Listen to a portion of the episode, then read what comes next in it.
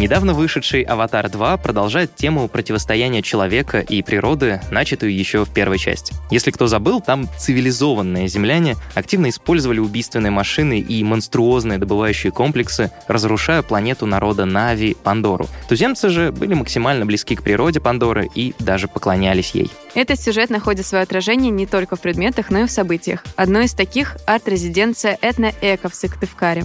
Ее участники — деятели культуры из республики Коми, Архангельской и Мурманской областей. В течение недели они изучали экологию и этнографию региона и работали над своими проектами, которые легли в основу выставки «Свойства слоя». Привет! Вы слушаете подкаст «Ясно-понятно», где мы задаем вопросы обо всем, что нас волнует. Этот сезон мы решили посвятить современной городской культуре, кино, музыке, театру, современному книжному и арт-рынкам. Меня зовут Руслан Жигалов. А меня Ира Любина, и сегодня у нас в гостях Алена Зезигова, координатор арт-резиденции «Этно-эко», а также Ксения Разуваева, руководительница Росмолодежи. Именно благодаря гранту Росмолодежи проект «Этно-эко» вообще состоялся. Ну, собственно, начнем, э, как говорится, начнем с самого начала, да, без, а совершенно без тавтологии. Расскажите, пожалуйста, все-таки про проект «Этноэко», в чем его суть, что делали его участники. То есть это были художники, которые рисовали картины, посвященные коме, архитекторы, которые придумывали здания в этнической стилистике региона, и как проекту удалось объединить в себе и экологическую и этническую тематику, как это удалось реализовать. Невозможно будет рассказать о проекте, не рассказав сначала о культурном пространстве Револьт-центр, в котором я работаю. Это независимое культурное пространство, которое мы открыли с командой в Сыктывкаре 4 года назад. И для нас было очень важно быть таким окном э, для сыктывкарцев в такой большой, интересный и разный мир, чтобы показать им, как много всего вокруг. И при этом всему большому миру вокруг показать, что есть такой прекрасный город Сыктывкар. При этом в 2018 году для Республики Коми случилось э, важное событие. Здесь решили начать строить мусорный полигон, и это способствовало росту экологичной такой самосознательности жителей региона. У нас были очень большие протесты, и в итоге гражданскому обществу удалось отстоять свою позицию, и полигон здесь не построили. Но самое крутое, что после этого произошло, люди стали увлекаться экологией на таком бытовом уровне. У нас появилось несколько компаний, которые перерабатывают вторсырье, и во дворах есть контейнеры для сортировки. И поэтому нам было важно сохранить и поддержать вот это увлечение, при том, что оно еще ко всему прочему способствовало росту национальной самосознательности. Нам было очень важно поддержать эти тенденции, сохранить их. Особенно мы знали, что коренные народы всегда жили рядом с природой и сохраняли вот это вот традиционное знание о том, как бережно относиться к окружающей среде. И поэтому придумался такой проект. На арт-резиденцию мы объявили открытый сбор заявок.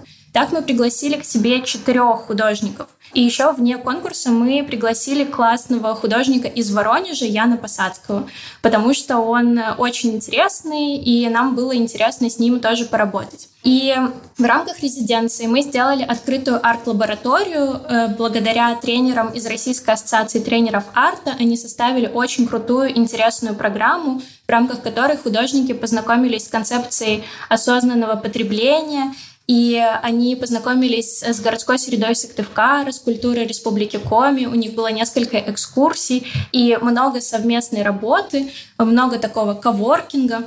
И самое крутое, мне кажется, что другие художники, они могли все равно попасть на лабораторию и получить шанс принять участие в итоговой выставке. И в итоге для участия в лаборатории мы отобрали 4 художника, а в выставке приняло участие 9 художников. Одна из самых моих любимых работ была вообще-то стрит-артом. И она называлась «Нывка». Нывка в переводе с коми языка — это девушка или девочка, и эту работу сделал как раз Ян Посадский. Это было изображение коми-девушки, переведенное в ASCII арт. Это когда рисунок переводят в символы. Он перевел его в древний пермский язык анбур. Это уже утраченный язык. И мы нашли общежитие, которое вообще-то предназначена для сноса, договорились, что мы на его фасаде нанесем изображение. Мы покрыли фасад углем и мелом нанесли эти символы. Если смотреть издалека, получалось лицо девушки. И идея этого была в том, что как коми-культура ассимилируется и растворяется в русской культуре, так же и нывка будет смыта дождем рано или поздно. И также пропадет язык, как э, умирают языки малых коренных народов. Но вы не поверите, год спустя Нывка все еще была на месте, она читалась, и это было удивительно и потрясающе. Алена, расскажите, пожалуйста, а вы планируете продолжать работу над этноэко? Просто кажется, что потенциал у такого проекта на самом деле бесконечный. То есть его можно развивать как будто в рамках не только вот одного региона Сыктывкара, да, но и продолжать условно по франшизе и дальше в другие регионы. Честно скажу, что сам проект этноэко в том же формате мы продолжать не планировали, но при этом с темами экологии и этнографии мы продолжаем, конечно, работать. Например, сейчас буквально позавчера у нас в Револьцентре закрылась выставка, посвященная удмуртскому национальному костюму. У нас э, была представлена коллекция платьев удмуртской собирательницы и художницы Дарали Лили, и на самом деле это было более широкое рассуждение, чем только про Удмуртию, потому что наши кураторы порассуждали на тему того, как национальная одежда стала костюмом, почему это произошло, почему вещи, которые были утилитарными и важными для народов, стали чем-то таким, что надевается только на концерты, на праздники какие-то, но сейчас люди это не носят. Поэтому с этим мы работаем. И еще мы очень нестандартными способами продолжаем развивать и популяризировать культуру коми. Например, наша команда в 2022 году открыла отель, который называется «Формула Коми». И у нас там всего семь номеров, и каждый номер — это символ Республики Коми. У нас там есть шань, гоморошка, лыжи, нефть, лес, э, Коми буква «Э». И в каждом номере рассказывается про этот символ. Ну, то есть дело этноэко, можно сказать, живет не в том же формате, но чуть-чуть по-другому продолжает жить. Да, вы на самом деле так рассказываете, так чувствуется вот эта вот любовь к своей культуре, это так ну, прям вдохновляет, это очень здорово, и хочется, чтобы таких проектов на самом деле было больше с каждым годом.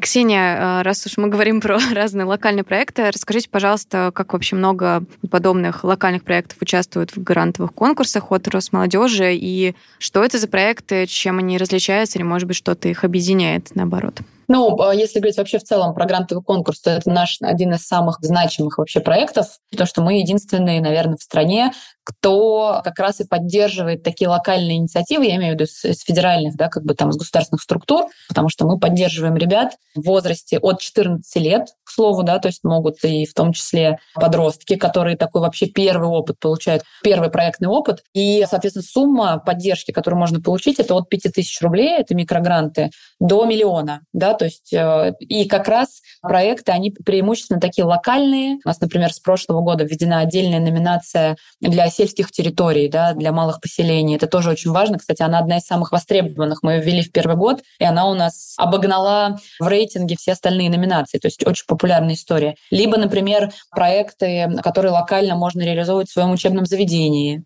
Либо а, часто это могут быть какие-то узконаправленные проекты, творческие, и экологические, и какие-то социальные проекты. Но хочу отметить сразу, что многие из них становятся масштабными потом инициативами за счет того, что мы их поддерживаем, мы их развиваем, потому что на самом деле для грантополучателя не заканчивается его путь моментом получения гранта. У нас есть целая программа поддержки, развития, обучения, поиска партнеров. А, с прошлого года мы впервые начали проводить такой форум грантополучателей, потому что очень много схожих проектов локальных. Э, иногда это очень важно ребятам понять, что они создают какой-то проект в Калининграде, ровно такой же проект на эту же тему, например, во Владивостоке. Э, ребята знакомятся, начинают создавать что-то вместе, проект вырастает из локального, становится там межрегиональным и впоследствии федеральным.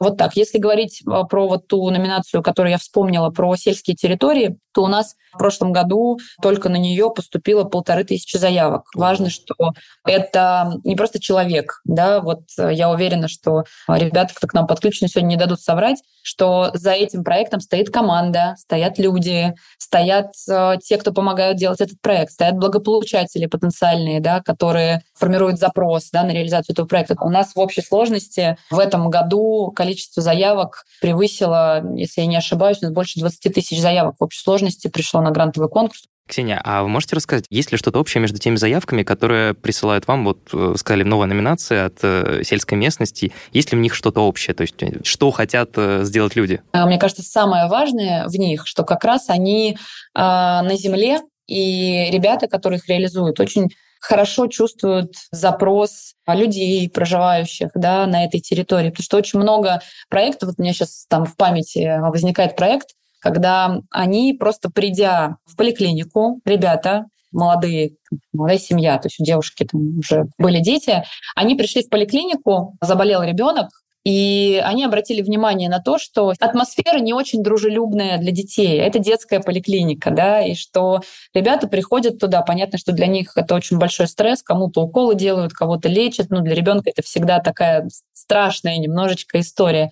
И они придумали проект, по-моему, так и назывался «Детские поликлиники» из Костромы. И ребята придумали раскрашивать вместе с художниками стены поликлиник. И фасады, и внутри кабинеты, куда приходят дети, коридоры. И это создает совершенно другое настроение. Этот проект стал межрегиональным, федеральным. Потом они реализовывали его вместе и продолжают реализовывать вместе с волонтерами-медиками. Ну, то есть, казалось бы, да, то есть это из какой-то локальной конкретной задачки, проблемы ребята придумали как ее решить. И поэтому мне кажется, что, что самое важное, и то, что все эти проекты объединяют, то, что они очень близки к людям, и они решают конкретные локальные проблемы. Ксения, а расскажите еще, пожалуйста, сколько вообще, вот вы сказали, за последний год, кажется, 20 тысяч заявок к вам пришло, а какое соотношение между вот грантополучатель и те, кто подают заявки на грант? То есть сколько ребят добиваются своего? Ну, я сказала больше 20, я почти не ошиблась, меня просто коллеги тут поправляют. Видите, я чуть-чуть э, снизила сумму. В прошлом году действительно у нас нас было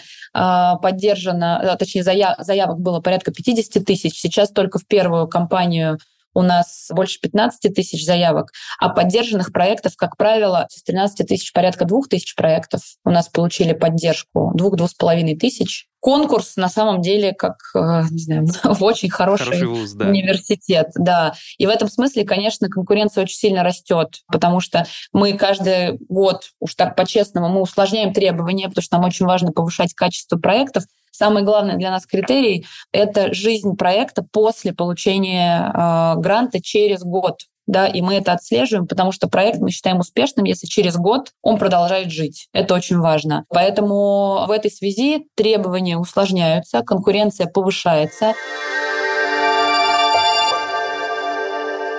Алена, расскажите, пожалуйста, а как вам э, удалось, э, собственно, победить Стать, в этом грантовом да, конкурсе, если на протяжении последних лет тут такая серьезная конкуренция? Как вы заполняли заявки, как вы проходили через все вот эти вот ну да, преграды, потому что чтобы... кажется, что э, все равно, когда думаешь об этом, думаешь, блин, там, наверное, столько бумажек, столько всего. Да-да-да. Вот, расскажите, как на самом деле. Буду честна, наша команда имеет опыт э, в получении грантов и в написании грантовых заявок, и поэтому мы, конечно, все советовались, мы созванивались, мы сверяли KPI, мы придумывали вместе этот проект э, и заполняли все это. Там э, я советовалась с коллегами.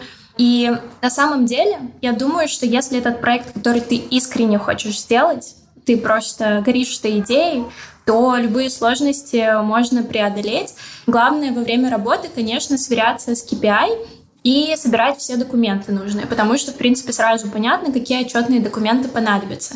Вот э, там часть э, со сбором, э, заполнением отчетных документов, она, наверное, самая трудоемкая, но в целом не могу сказать, что это было как-то совсем тяжело.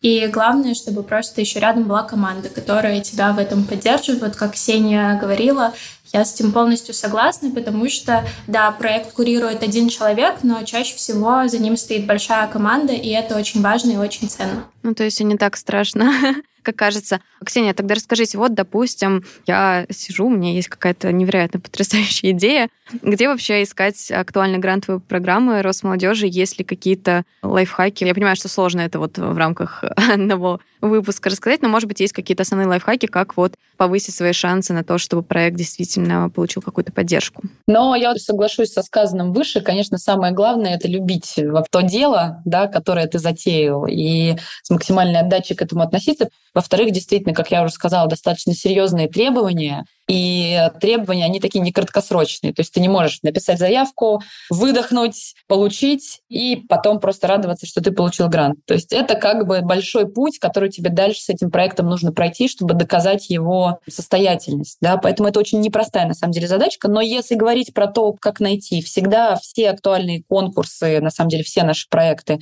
и в частности грантовый конкурс, у нас есть платформа «Молодежь России», у нас есть там отдельный раздел, в котором всегда можно знакомиться со всеми последними предложениями, да, которые, возможностями, которые у нас сегодня в нашей теме существуют. У нас есть отдельная вкладка, там, база знаний, это очень удобно, все структурировано, где находятся методические рекомендации, все как раз по тому, как заполнять заявки, как с этим работать, э, что нужно, требования. Ну, то есть все материалы, если уж вы в эту тему пошли, то, конечно, надо прежде всего не полениться и все это как бы внимательно изучить. Опять-таки, повторюсь, что это все очень удобно, качественно, на сегодняшний день структурировано. Помимо этого у нас в Телеграм-канале есть э, такая полезная шпаргалка, закрепленное сообщение со всеми гиперссылками, путеводитель по грантовому модулю, мини-гайды и многое другое. В общем, мы достаточно долго это все собирали для того, чтобы сделать так, чтобы максимально был удобный и очень понятный подход. В том числе у нас а, ведется локальная работа во всех регионах по информированию молодых людей по грантовому конкурсу. У нас везде, в каждом регионе есть а, амбассадоры и координаторы Росмолодежь гранты, которые просто в еженедельном формате, мы тоже видим всю эту сетку, проводят регулярные мероприятия, помогают потенциальным участникам разобраться в правилах конкурса, корректно оформить а, заявку. Ну, в общем, это, по сути, такой как бы система наставничества да, внутри грантового конкурса от тех, кто уже с этим когда-то э, справился. Все очень доступно. Надо просто взять, зайти, не полениться, и все, все, все можно найти. Все получится. кликов. Да. Вообще, на самом деле, я бы хотел, может, нести какую-то долю скепсиса в это наше обсуждение, потому что чаще всего, когда ты любишь очень свой проект и хочешь им там поделиться со всеми, мне кажется, этого ну, недостаточно. Я часто сталкивался с такой ситуацией, когда я что-то очень хочу сделать, но на бумаге это сформулировать не могу. То есть вот у меня не получается. Я там пишу идею для нового сезона подкаста, а она оказывается совсем не тем, что я представлял себе в голове, и тот, кто это читает, он видит это совершенно иначе, нежели я, поэтому я бы, наверное, еще дал такой совет нашим слушателям. Давайте прочитать свою заявку, может быть, людям со стороны, чтобы они как бы независимым, незамыленным взглядом типа не оценили... совпадает ли то, что да, ты думаешь, то есть, и то, что И то, что прочитает этот человек, потому что он, ну, как и любой, наверное, человек, который проверяет заявки на гранты, это человек со стороны, он не знает вас, там, условно говоря, он не знает, что вы собой представляете, он видит только то, что написано в форме, и то, что написано в форме, может очень сильно прям разниться с тем, э, что вы хотели изначально сказать. Поэтому не стесняйтесь, наверное, давать э, свои грантовые заявки на чтение кому-то еще, чтобы удостовериться, что вы ясно выразили свою мысль. Потому что сколько раз я обжигался, господи. Да, боль Руслана вскрылась. Моя боль.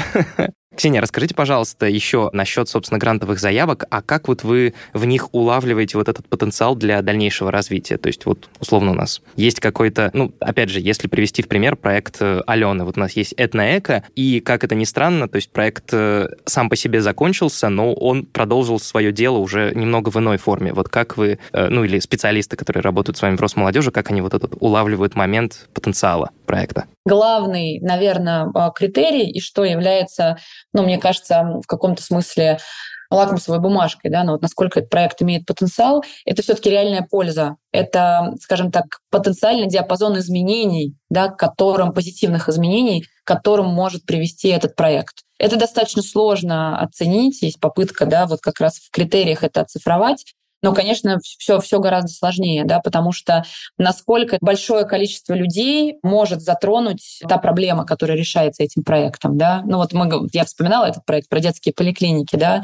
Очевидно же, да, то есть это очень позитивная история, которая может коснуться большого количества людей, потому что люди приходят в поликлиники, дети приходят э, на диспансеризацию, да, то есть это очень понятно, почему у этого проекта совершенно точно будет эффект, да, поэтому мне кажется, что самое главное — это польза, оценка полезности и по самым разным, опять-таки, направлениям, потому что это всегда э, здесь вот э, секрет успеха в том, когда встречаются твоя задумка, твои интересы и реальность запрос людей. Вот если это стыкуется, то у этого происходит э, синергетический эффект. Зачастую сложно попасть в запрос. И очень много проектов, которые приходят на грантовый конкурс, которые отметаются экспертами, ну, потому что часто это тоже вопрос качества подготовки заявки, да, и проектирования. Предлагаешь, там, не знаю, благоустроить сквер, да, и посвятить его там героям, например, да, там, но нужно понять, это правильное ли это место для этого сквера, а точно ли люди ожидают от этого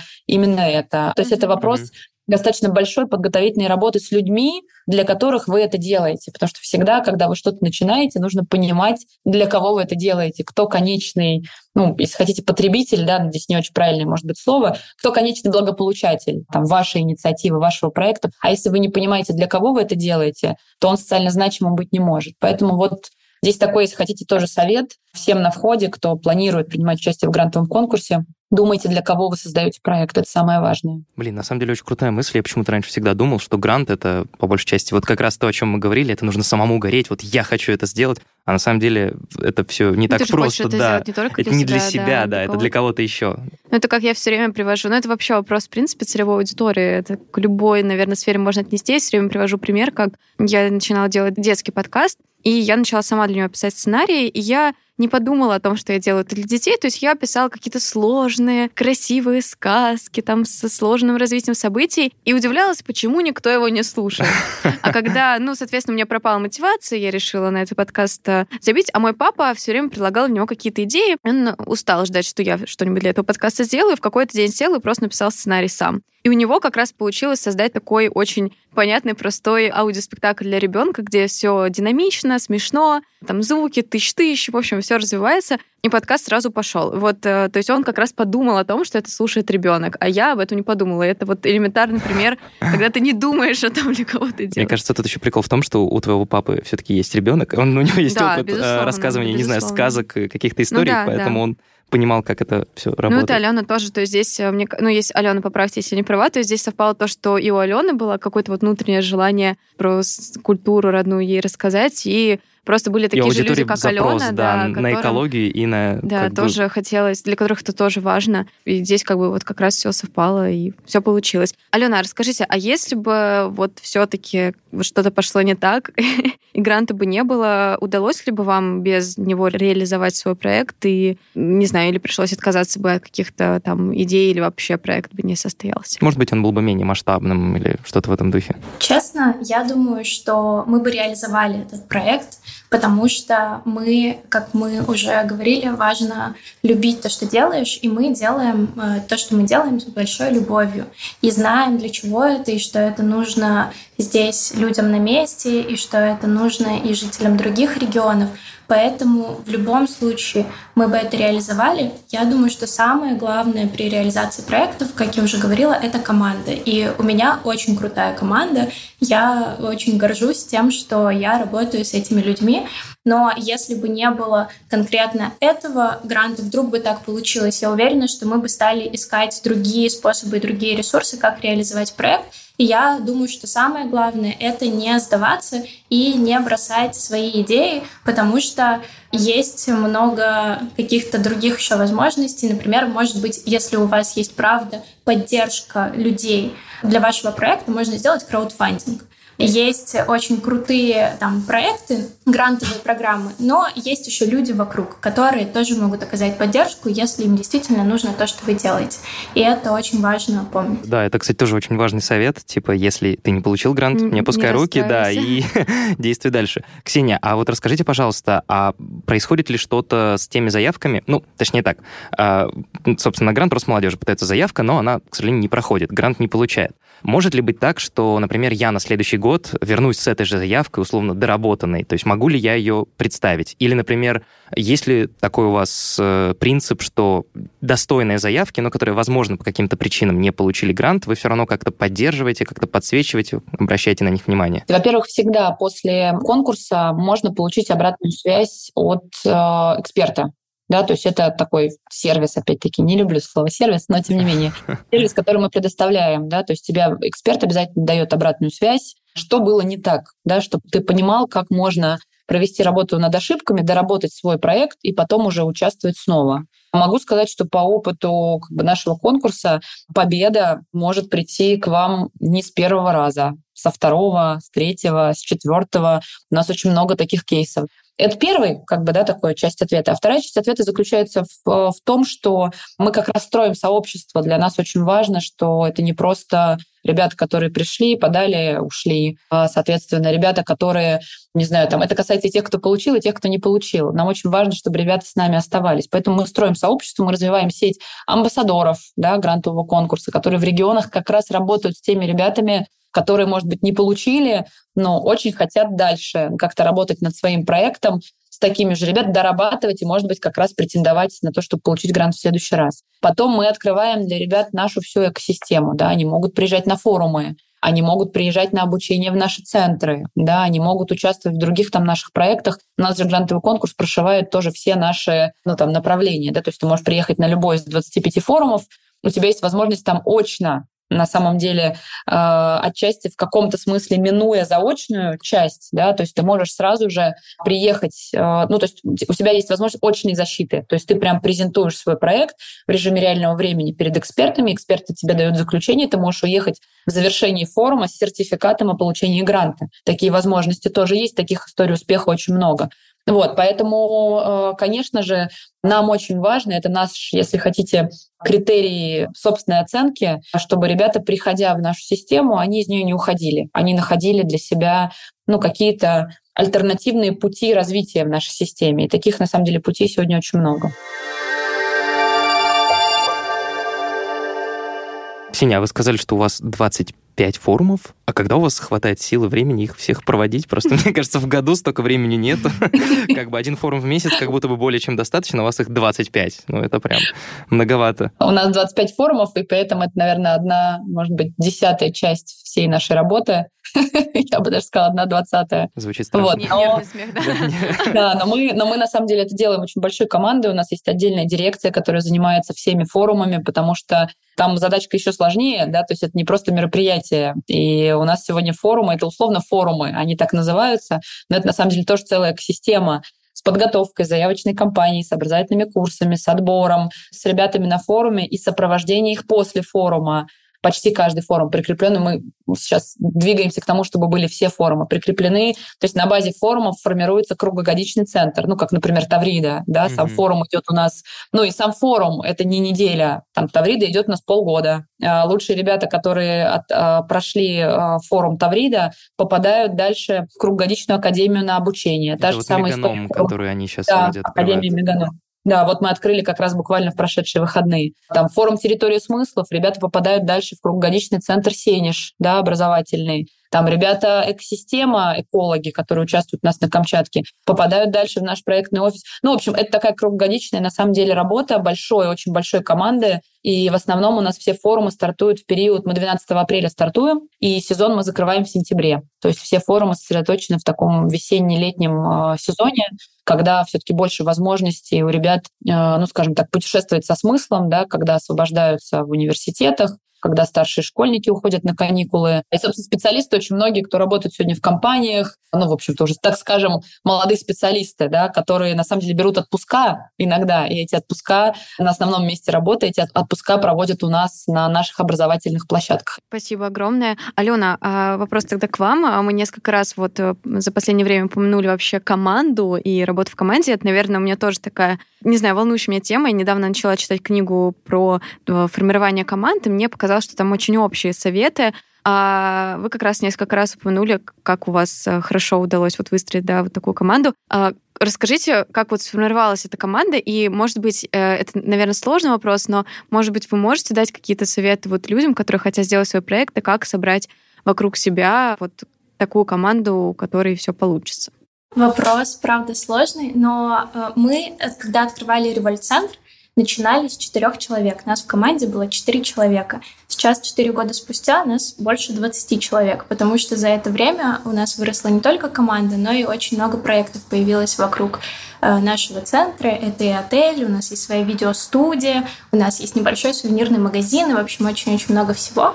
И э, самое главное, наверное, это находить людей, которые разделяют твои ценности и которые готовы учиться, потому что на самом деле очень многому мы учились прямо здесь, потому что никто из нас э, не умел, там у нас есть кофейня, никто не умел открывать кофейню, никто не знал, как она работает, никто не знал, как работает отель. Там один человек в команде знал, как работает культурное пространство, но мы всему научились вместе и сообща, и сейчас мы уже, у нас такая большая инфраструктура вокруг, экосистема целая, и мы каждый день учимся. И лично для меня самый главный навык — это learning by doing, то есть учиться делая. И я думаю, что это подходит всей нашей команде.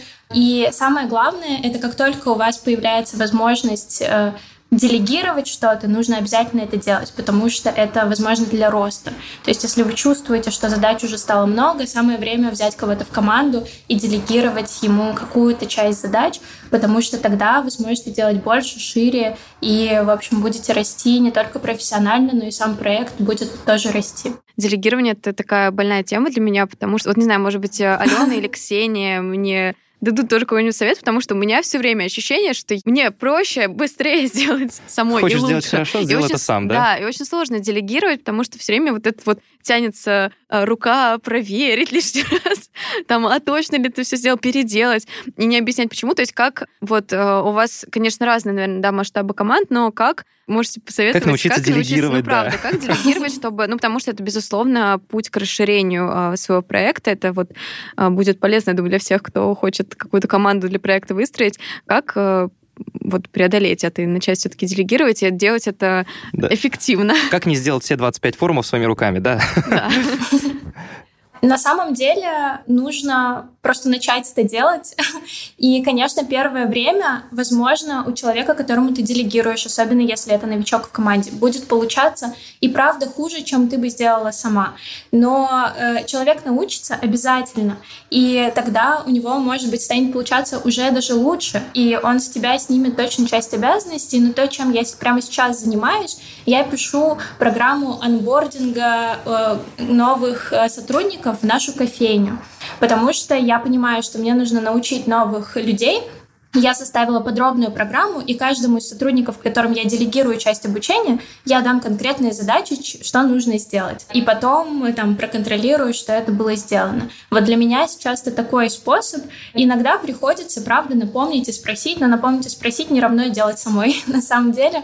И это, конечно, с тебя снимает большую нагрузку и дает возможность просто выстраивать стратегию дальше, а не заниматься там какими-то текущими задачами, которые тоже важны, но их, правда, может взять на себя кто-то другой. То есть, по сути, в каком-то смысле проявить терпение нужно. Да, во многом да. Ну, я могу здесь Алену только поддержать. Очень, мне кажется, грамотно сформулированный ответ, потому что это всегда главный вызов для руководителя, потому что всегда понятно, у нас у всех такая проблема, что, конечно, проще сделать э, самой, но тогда не будет роста не для вас персонально, как для руководителя, не для вашей команды всей, потому что действительно людям надо давать возможность ошибаться, надо давать возможность учиться. Если человек сам не будет проходить этот путь, вы не будете расти, увеличивать масштабы будет просто невозможно. Вот таким образом команда гармонично как бы растет и развивается, и люди становятся, ну, в общем, профессиональными, потому что изначальные данные это не равно опыт, да, поэтому там профессионализм а, в этом смысле должен подкреп... базовый профессионализм должен подкрепляться опытом, а тем более в той сфере, в которой работаем мы, когда у нас, а, ну, скажем так, а, нам нужно уметь адаптироваться, нам нужно быстро быть готовым к изменениям, и поэтому в таких условиях, в той скорости, в которой мы живем, ну, невозможно. И в этом сила управления, да, потому что делегирование, это, мне кажется, задача, задача номер один. Если вы управленец высокого уровня, у вас просто нет другого пути. Иначе вы, иначе вы не будете управленцем высокого уровня. Но это сложно. Я согласна. Плохой руководитель все делает сам, хороший руководитель э, руководит работой других.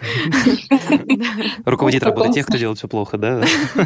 Задача управленца принимать решения, да, то есть это задача номер один. Это никто никогда в этом руководителя не подменит. Это вот главный продукт, который производит управленец. А все остальное нужно уметь делегировать, конечно. Это был официально самый полезный выпуск этого сезона. Я могу сделать Польза стопроцентная, да, типа. Нет, это прекрасно, это прекрасно. Ребят, фиксируем, записываем, захотела... конспектируем, да? А, кстати, от 14 до скольки лет? До 35. А, я Ты еще попадаешь. Я отлично, ну, еще много лет. Извини меня, я попадаю.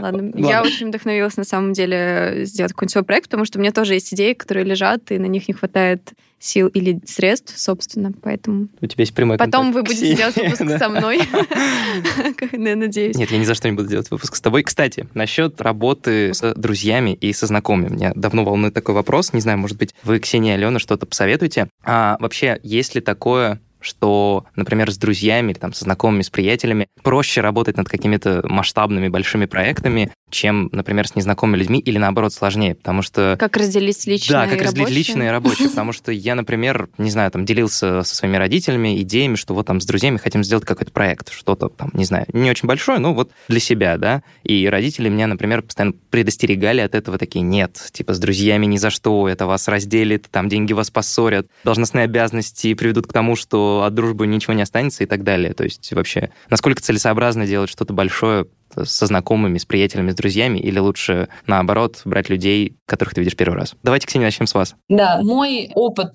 он немножечко другой а, с точки зрения, скажем так, ну, пути, да, в силу того, сколько времени вообще занимает работа в жизни моей, то у меня обратная история. Те люди, с которыми я работаю, становятся моими друзьями по жизни, да, единомышленниками я многих э, своих коллег действительно могу назвать э, своими друзьями, и мы действительно не только вместе работаем, но нам просто вместе хорошо проводить время, поэтому зачастую у нас там есть какие-то традиции, когда мы, не знаю, там, по выходным вместе едем кататься на вейксерфе, не знаю, там, или вместе ездим на тренировки, или что-то такое, да. Но и обратная история, мне кажется, тоже возможно. Вопрос в том, что когда вы начинаете вместе работать, у вас включаются другие критерии. Если вы в состоянии, как две, э, ну, скажем так, сформированные личности, личности в состоянии договориться, то в этом нет никакой проблемы, потому что ну, что такое работать вместе? Да? Это прежде всего профессионализм, и вы должны просто объективно оценивать, ну, делать, не знаю, там, проект со своим другом не просто потому, что он классный, веселый, вам классно с ним вечером посидеть,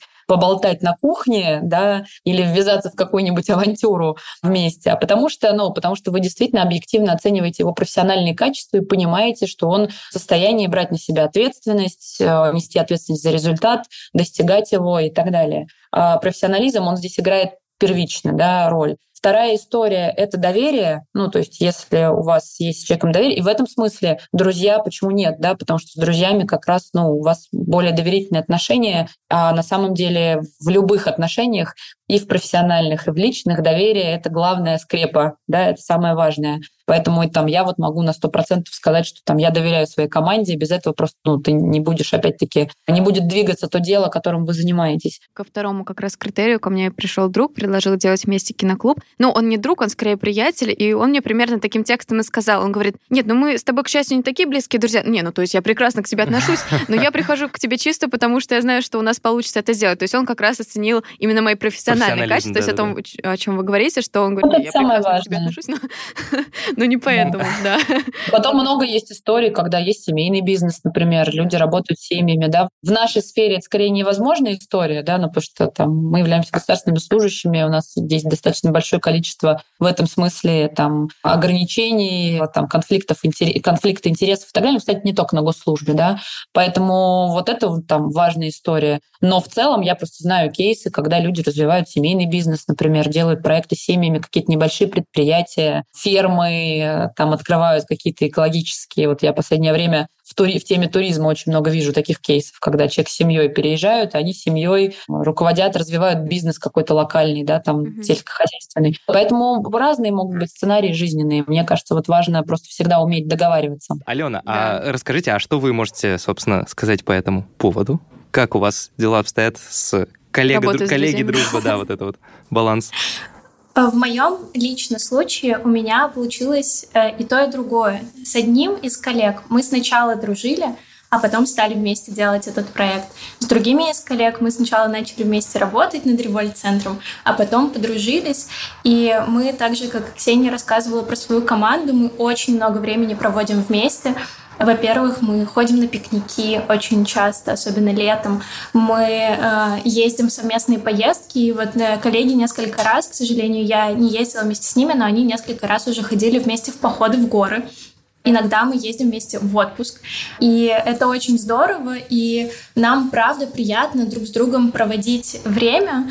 Э, у нас очень уютная команда такая, в которой все стараются бережно друг к другу относиться, заботиться друг о друге. И, конечно, тоже очень важно разговаривать. Но по опыту работы с теми, кто сначала был твоими друзьями, да, ну, очень важно разделять, что в какой-то момент э, у вас могут возникнуть разногласия, и это вы не как друзья поссорились, а это просто рабочий момент. Вы его обсудили, решили, и все хорошо. Вы от этого не стали хуже друзьями друг другу. Это очень ценно, и мне, например, с этим сначала было сложно, честно скажу. Но мы справились, и все получилось. Я думаю, нам нашей редакции подкастов нужно уже наконец куда-нибудь выехать все вместе. Да, выездной корпоратив, э, карьеры, поход в Тавриду. Неплохой вариант. Если нас всех отпустят в отпуск разом, я думаю, это может быть реализовано. Гробовая тишина. Мы вас с удовольствием примем на Тавриде. А мы вас будем рады видеть в Сыктывкаре, сделаем вам экскурсию. Придется разделиться. Ну, придется, да, придется. Не, не придется разделять. Сначала мы едем на Тавриду, а потом мы едем в Сыктывкар. Все лето просто тишина в подкастах, ни одного не выходит. Ре-подкасты ненадолго умерли, да? Редакция формирует команду, да. Ладно, спасибо вам большое. Ксения, Алена, это был это супер интересный разговор. Полезно, да. да, особенно я чувствую, Ира прям сидит вдохновленная, она уже хочет прям что-то делать, свои, свои проекты продолжать. Итак, у нас сегодня в гостях были Ксения Разуваева, руководительница Росмолодежи, и Алена Зезигова, координатор арт-резиденции «Этно-эко» и, судя по всему, одна из создательниц револьт-центра в Сыктывкаре. Спасибо да, вам большое. Спасибо большое. Да, девушки, спасибо вам большое, что вы пришли, поговорили, поделились, поделились с нами опытом. Да, несмотря на то, что дистанционно, все прошло замечательно. Короче, да, все круто. Спасибо. Пока. Удачи. Пока-пока. Спасибо вам большое.